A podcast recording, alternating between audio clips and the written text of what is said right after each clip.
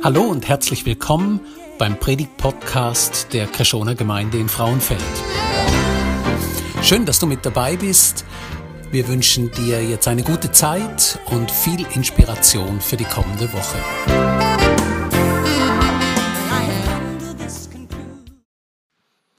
Ich darf den Roland Hartmeier kurz vorstellen, ehemaliger Pastor in der FEG und Autor und Dozent an verschiedenen theologischen Ausbildungsstätten hier in der Schweiz.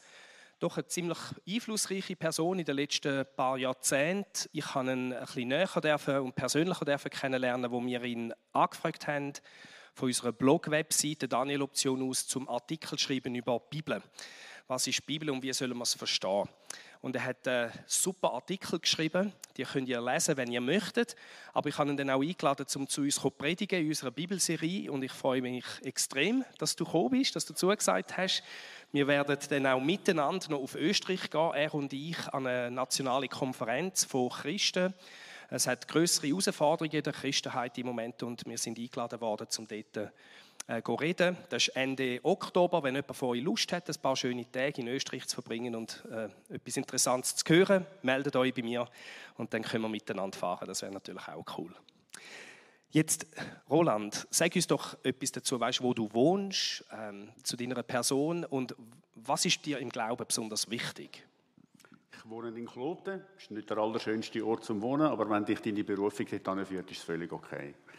Ich bin verheiratet mit der Elisabeth. Vielleicht haben wir jetzt da gerade ein Bild da.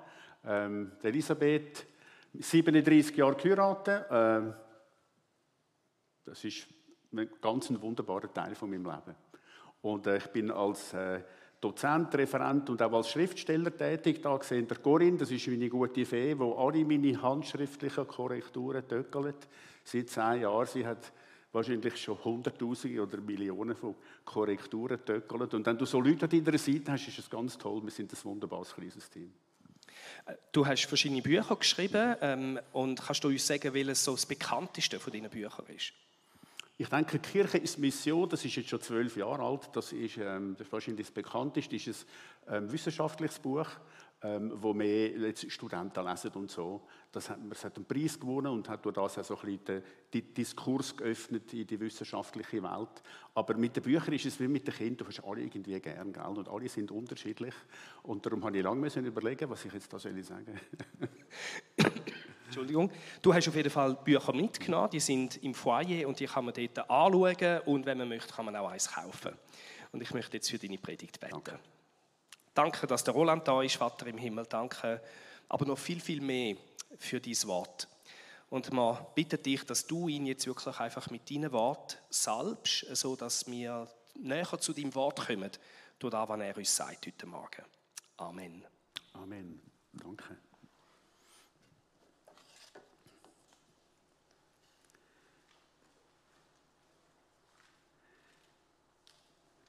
Der Paul hat am letzten Sonntag über die Bedeutung vom Psalm 119 predigt, der lange Psalm, wo sich mit dem Wort Gottes beschäftigt. Der Psalm spielt in meinem Leben ganz eine besondere Rolle. Ich bin in einer kleinen fundamentalistischen Kirche in Zürich aufgewachsen, sehr konservativ. Wir haben bei uns die äh, Tradition gehabt, dass Kinder im Säuglingsalter durch Untertauchen getauft werden.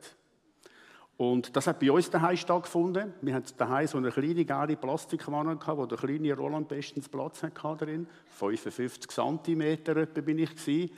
Und da bin ich im Beisein von Zeugen, unsere ganze Gemeinde ist zu uns heimgekommen, bin ich getauft worden.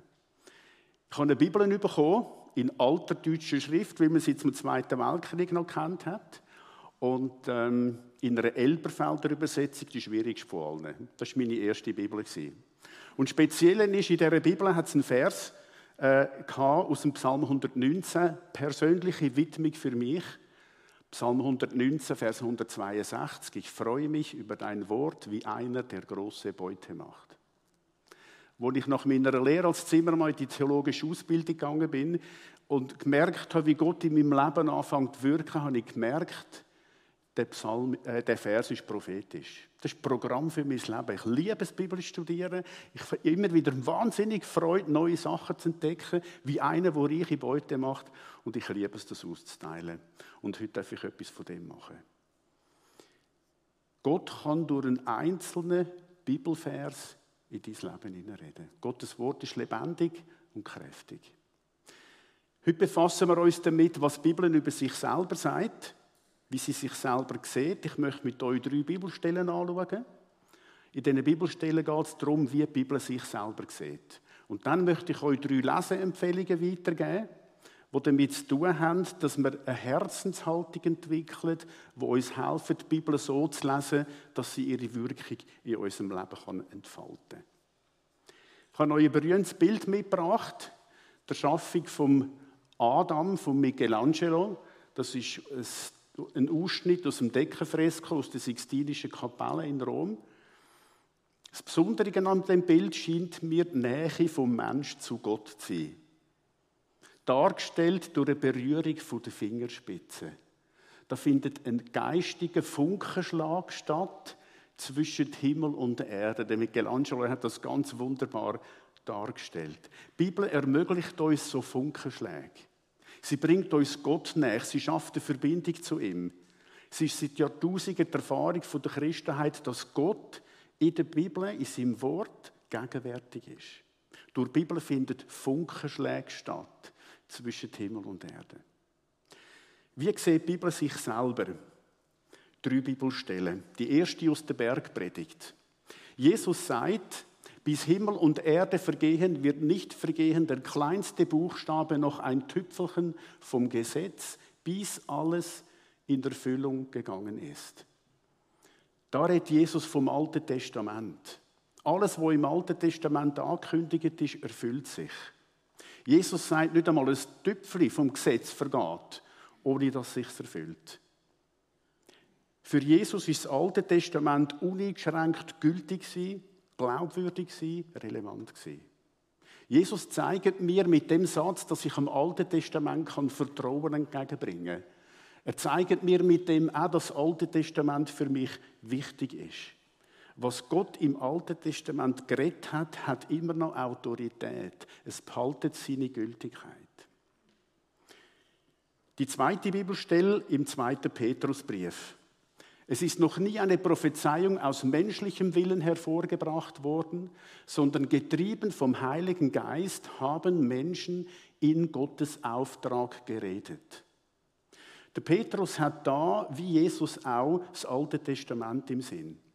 Konkret Bücher der Propheten. Der Petrus denkt an Leute wie der Jesaja, der Jeremia oder der Daniel. Die prophetischen Menschen, die haben nicht aus sich selber herausgeredet, wo sie prophezeit haben und wo sie ihre Prophetien niedergeschrieben haben, so dass wir sie heute in der Bibel haben. Die Menschen, die sind getrieben worden vom Heiligen Geist. Trieben vom Heiligen Geist haben sie geredet in Gottes Auftrag.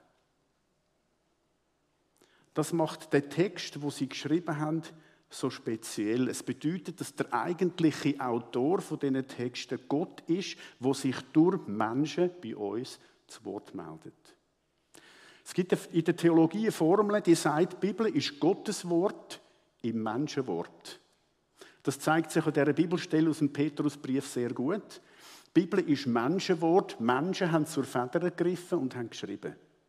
Also ist das, was sie geschrieben haben und was wir heute in der Bibel haben, beispielsweise, wenn wir den Prophet Jesaja lesen, Menschenwort. Weil es der Geist Gottes war, wo sie getrieben hat, ist es Gottes Wort im Menschenwort. Die Bibel ist Gottes Wort im Menschenwort. Nach evangelischem Glauben kommt Gott selber durch die Bibel zu Wort. Das ist eine Grundüberzeugung von unserem Glauben, dass Gott nie kräftiger redet als in der Bibel. Wenn ich das weiß, dann habe ich etwas unglaublich Starkes in meinem Leben. Dann habe ich etwas, wo mich treibt. Ich habe etwas, wo, mir, wo ich drin ankern kann. Ich habe etwas in einer Zeit von einer fluiden Gesellschaft, wo sich alles ständig ändert, wo mir Orientierung gibt. Die dritte Stelle aus dem zweiten Timotheusbrief. Alle Schrift ist von Gott eingegeben und nützlich zur Lehre, zur Überführung, zur Zurechtweisung, zur Unterweisung in der Gerechtigkeit, damit der Mensch Gottes richtig ist, für jedes gute Werk ausgerüstet. Die Schrift ist das Alte Testament. Die Juden haben den Begriff Altes Testament nicht verwendet. Man hat erst im zweiten Jahrhundert nach Christus angefangen, von einem Alten und von einem Neuen Testament zu reden, damit man die hebräische und die christliche Bibel voneinander können unterscheiden. Wenn die Juden vom Alten Testament geredet haben, haben sie vom Gesetz geredet oder von der Torah oder von der Schrift. Die Schrift ist eingegeben. Das Wort bedeutet wörtlich Gott gehaucht. Theo Theopneustos, steht da im Original. Die Worte der Bibel sind Theopneustos, eingehaucht von Gott, eingegeben, wie wir da wiedergeben. Da sagt die Bibel über sich selber, dass Gott ihr eigentlicher Autor ist. Gott hat eingegeben, sodass Menschen seine Worte geschrieben haben. Gott hat das Wort der Bibel nicht diktiert. Er hat Persönlichkeiten von denen, die geschrieben haben, nicht ausgeschaltet. Er hat sie geleitet. Er hat ihnen eingegeben, was sie schreiben sollen. Wenn wir das in die Wort fassen, stoßen wir an ein Geheimnis, das wir nicht erklären können. Aber wir können ihm vertrauen. Wenn wir die Bibel mit einem Grundvertrauen lesen, dann tut sich uns die Bibel auf. In der Theologie hat man aus den Bibelstellen, die wir jetzt angeschaut haben, und aus anderen den Gedanken von der Inspiration abgeleitet. Die Bibel ist inspiriert. Ich habe neue Definition mitgebracht, was Inspiration ist. Unter Inspiration ist ein übernatürlicher, durch göttliche Vorsehung bewirkter Einfluss des Heiligen Geistes gemeint der die Verfasser der biblischen Schriften veranlasste, das zu schreiben, was dem göttlichen Willen entspricht, ohne dabei ihre Persönlichkeit auszuschalten. Das ist Gottes Wort im Menschenwort. Die Majestät der Bibel, das ist das Thema am letzten Sonntag, die gründet auf die Inspiration. Die Bibel hat Autorität, weil sie inspiriert ist. Gott redet mit Autorität. Erinnert euch daran, wie der Paul am letzten Sonntag Majestät definiert hat. Majestät bedeutet, dass Bibel, dass alle Teile der Bibel für alle Zeiten und alle Kulturen Autorität haben. Wenn ich dem vertrauen kann, dann habe ich etwas unglaublich Starkes in meinem Leben. Wenn ich die Bibel nicht mehr vertrauen kann lesen, dass Gott sich mir selber und uns der Menschheit da zu Wort meldet, dann können Funkenschläge stattfinden zwischen Himmel und Erde. Es ist entscheidend, in welcher Haltung dass wir die Bibel lesen. Wenn wir sie kritisch lesen, ich werde dazu in zwei Wochen etwas sagen, dann tut sich uns die Bibel nicht auf. Die Bibel tut sich uns auf, wenn wir sie im Glauben und im Vertrauen lesen. Und mit dem komme ich zu meiner ersten Leseempfehlung. Lies die Bibel in Vertrauen, dass sich Gott dir offenbart.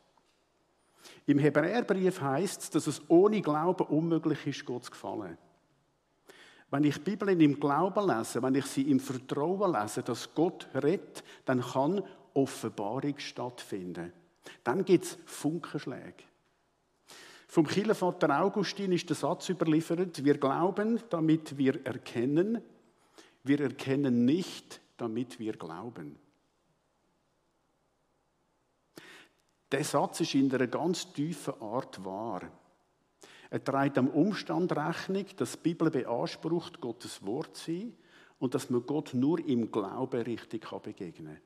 Der Glaube geht dem Erkennen voraus. Ich glaube, ich vertraue, dass Gott durch die Bibel zu mir reden kann. Das Lesen der Bibel wird für uns zum Funkenschlag, wenn wir sie nicht mit einer kritischen Distanz lesen, sondern vertrauensvoll und demütig und in der Haltung, Gott, da bin ich, du, du reden, ich bin bereit zu hören. Schon Martin Luther hat darauf hingewiesen, wie wichtig unsere Haltung ist, wenn wir die Bibel lesen. Der Luther hat Folgendes gesagt. Erstlich sollst du wissen, dass die Heilige Schrift ein solches Buch ist, das aller anderen Bücher Weisheit zu Narrheit macht, weil keines vom ewigen Leben lehrt als allein dies. Und weiter, Darum sollst du an deinem Sinn und Verstand stracks verzagen. Denn damit wirst du es nicht erlangen, sondern mit solcher Vermessenheit dich selbst und andere mit dir stürzen vom Himmel in den Abgrund der Hölle. Und dann sagt der Luther, in welcher Haltung dass wir die Bibel lesen sollen. Er sagt folgendes. sondern knie nieder in deinem Kämmerlein und bitte mit rechter Demut und Ernst zu Gott, dass er dir durch seinen lieben Sohn wolle seinen Heiligen Geist geben, der dich erleuchte, leite und Verstand gebe. Der Luther hat als junger Mönch die Haltung gelebt. Als er ins Augustinerkloster in Erfurt eingetreten ist, haben dem Mönch eine Bibel gegeben, die in rotes Leder eingebunden war. Der Luther hat sie auf den Knie gelesen. Und beim Lesen der Bibel ist er auf die freimachende Gnade von Gott gestoßen im Römerbrief. Und das hat die Reformation ausgelöst. Der Luther beschreibt da sehr eindrücklich unsere innere Haltung, wo nötig ist, dass Gott durch die Bibel zu uns reden kann. Wir erkennen, ähm, das ist nicht eine Sache vom Verstand. Wir erkennen mit dem Herz und wir glauben mit dem Herz. Und darum ist unsere Haltung vom Herz ganz entscheidend, ob Gott durch die Bibel zu uns reden kann. Viele Menschen tragen große Zweifel an die Bibel an. Man hört immer wieder das Argument, die Bibel ist doch verfälscht worden, die ist doch hundertmal abgeschrieben worden, sodass das, was in der Bibel steht, sicher nicht das ist, was ursprünglich geschrieben worden ist. Die Einwände, die sind nicht Peanuts. Wenn es so ist, dass Gott die Autoren der Bibel geleitet hat, aber die, die sie abgeschrieben haben, unzählige Fehler gemacht haben, dann wäre es nicht weise, wenn wir unser Leben würden auf die Bibel gründen. Wer garantiert uns, dass die Bibel im Laufe der Jahrhunderte nicht verfälscht worden ist? In dem Zusammenhang meine zweite Leseempfehlung, liest die Bibel im Vertrauen, dass sie unverfälscht zu dir gelangt ist. Jetzt kommt natürlich die Frage woher wissen wir das, dass sie unverfälscht zu uns gelangt ist. Bei dieser Frage kann uns der Julius Caesar eine Hilfe sein. Der Julius Caesar hat 50 vor Christus freie Gallien erobert, außer ein kleines Dorf, wie wir alle wissen. Und er hat Buch geführt über seine Eroberungsfeldzüge. Und das, was er aufgeschrieben hat, hat Grundlage äh, für das Werk der Gallischen Kriege. Ich habe euch hier ein Exemplar mitgebracht. Kann man in jeder Buchhandlung kaufen. Bellum Gallicum Gaius Julius Caesar. Hat 300 Seiten, ist etwa der gleiche Umfang wie das Neue Testament. Jetzt ist so das Original, wo der Cäsar geschrieben hat, das existiert nicht mehr. Aber wir haben zehn handschriftliche Abschriften, die irgendwo in den Museen dieser Welt heute noch vorhanden sind. Abschriften von dem Buch. Die früheste Abschrift, die stammt aus dem Jahr 900 nach Christus. Das bedeutet, wir haben vom Original, wo der äh, Cäsar 50 vor Christus geschrieben hat, bis ins Jahr, äh, 9, es ist im Jahr 900, haben wir 950 Jahre liegen zwischen dem Original und der frühesten Abschrift, die wir haben. Das ist eine sehr lange Zeit. Und jetzt können wir uns fragen, was ist in dieser Zeit passiert? Wie viel Mal ist das abgeschrieben worden? Wie viele Fehler haben sich da eingeschlichen? Wir wissen es nicht. Trotzdem geht man davon aus, dass der Gallische Krieg recht zuverlässige Angaben macht. Und die Annahme ist nicht einmal so schlecht, weil es gibt ja zehn handschriftliche Abschriften auf Latinisch. Und die Wissenschaftler haben für uns diese zehn Abschriften miteinander minutiös verglichen und daraus das Original rekonstruiert und dann auch auf Deutsch übersetzt. Und darum können wir davon ausgehen, dass das, was da steht, am Original vom Cäsar ziemlich näher kommt. Wie sieht das beim Neuen Testament aus? Das Neue Testament ist zwischen 50 und 100 nach Christus geschrieben worden. Der früheste Textteil, den wir haben, stammt aus dem Jahr 130. Die jüngste vollständige Abschrift, respektive die älteste, aus dem äh, stammt aus dem Jahr 350 nach Christus. Das heißt, wir haben da eine sehr kurze Zeitspanne zwischen dem Original, wo es auch nicht mehr gibt, und den jüngsten, Abschri ältesten Abschriften, die wir haben. Und jetzt sehen da oben haben wir einen grossen Pfeil, eine lange Zeit, und da unten haben wir einen kurzen Pfeil, eine kurze Zeit. Und die kurze Zeit ist ganz entscheidend. Das lässt den Schluss zu, dass das Neue Testament viel genauer überliefert worden ist als der Gallische Krieg. der Schluss wird durch eine weitere Tatsache unterstützt. Wir haben nicht nur zehn Abschriften wie vom Gallischen Krieg, sondern wir haben buchstäblich Tausende, wir haben 5000 Handschriften in Griechisch vom Neuen Testament. Wir haben 10.000 in Latinisch, wir haben 9.000 in anderen Sprachen. Und jetzt haben die Wissenschaftler während Jahrzehnten, ja ganz genau gesagt, seit 200 Jahren, seit es die Wissenschaft gibt, all die Texte miteinander verglichen und Neue Testament so wahrheitsgetreu können rekonstruieren Sodass wir wissen, das, was ich heute habe, wenn ich das Neue Testament aufschlage, ist das, was ursprünglich geschrieben worden ist. Ich kann dem Vertrauen schenken. Ich kann vertrauen, dass sie unverfälscht zu mir äh, gekommen ist. Und in dem Vertrauen kann Glauben wachsen. Dritte Leseempfehlung. Lies Geschichten von der Bibel. Das ist mein Lieblingspunkt. Lies Geschichten von der Bibel. Die Bibel erzeugt gerade durch Geschichten, wo sie uns bietet, Funkenschläge zwischen Himmel und Erde. Ich habe das als Kind erfahren, im Losen auf die biblischen Geschichten. Meine Eltern haben mir und meinen Geschwistern, bevor wir ins Bett gegangen sind, immer biblische Geschichten erzählt. Geschichten aus dem Alten Testament sind unsere Favoriten. Am liebsten hatte ich die Geschichte von David. Wenn die Lichter gelöscht waren, dann hat der kleine Roland gewusst, nicht mehr 55, sondern vielleicht so groß. Der Gott, der mit dem David Geschichte geschrieben hat, der ist jetzt auch bei mir. Das waren meine ersten Erfahrungen mit den Geschichten der Bibel. Als ich zwölf war, habe ich alle wichtigen Geschichten der Bibel kennt. Das war enorm wichtig für meinen Glauben. Meine Schulkollegen, die haben auch Geschichten kennt. Der Otto mit seinen primitiven Witz.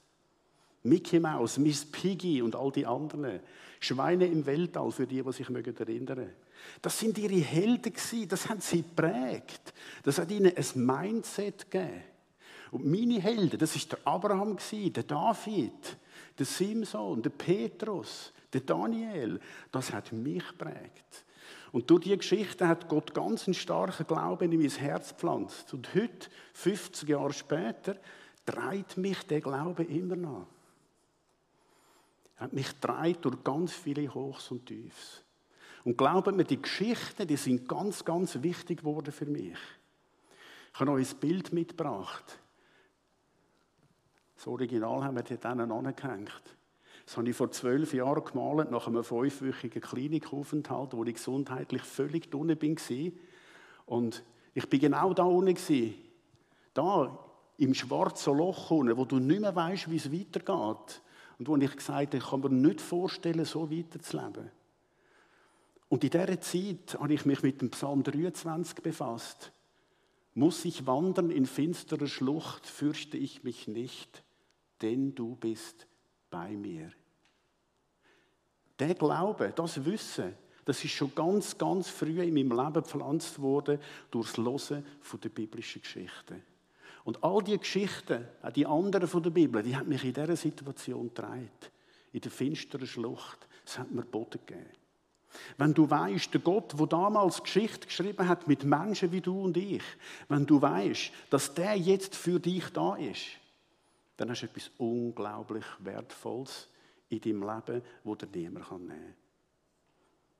Wenn man mir als Kind gesagt hat, Roland, du kannst Gott vertrauen, dann hätte das gut tönt, das wäre wahr gewesen, weil es in der Bibel steht, aber als Bub hätte ich das ja nicht verstanden. Aber wo mir meine Eltern die Geschichte von David und von Goliath erzählt haben, da habe ich es verstanden. Ich bin meinen Eltern unendlich dankbar, dass sie mir und meinen Geschwistern all die biblischen Geschichten erzählt und erzählt und erzählt haben. Wer von euch hat Kind? Ein paar Hände gesehen. Behaltet es noch gerade oben. Wer hat Enkel? Okay, also wer hat Kind und äh, äh, wer hat Kind oben behalten, Enkel oben behalten? Wer ist Gott oder Götti? Danke. Ganz viele von uns. Ganz viele von uns. Gelegenheiten zum Geschichten aus der Bibel erzählen. Erzählt euren Kind, euren Enkel, erzählt die biblischen Geschichten, geht alle durch. Und wenn ihr fertig sind, fangt ihr wieder von vorne an. Und wenn eure Kinder in 20 oder 30 oder 40 Jahren gefragt werden, warum bist du Christ? Dann werden sie sagen, meine Eltern oder mein Götti hat mir die biblischen Geschichten erzählt. Und dann werden sie eine Geschichte erzählen, die ganz ähnlich tönt wie das, was ich euch jetzt aus meinem Leben erzählt habe. Unterschätzt die biblischen Geschichten nicht. Sie haben eine unglaubliche Kraft, Glauben zu bauen und in unser Leben hineinzureden. Ich glaube, dass es einen direkten Zusammenhang gibt zwischen dem starken Glauben und dem Tragen von diesen Geschichten in unserem Herz. Etwa 40 Prozent der Bibel sind Geschichten. Gott offenbart sich durch Geschichten. Offenbar ist Geschichte das bevorzugte literarische Genre, das Gott braucht, um sich zu offenbaren.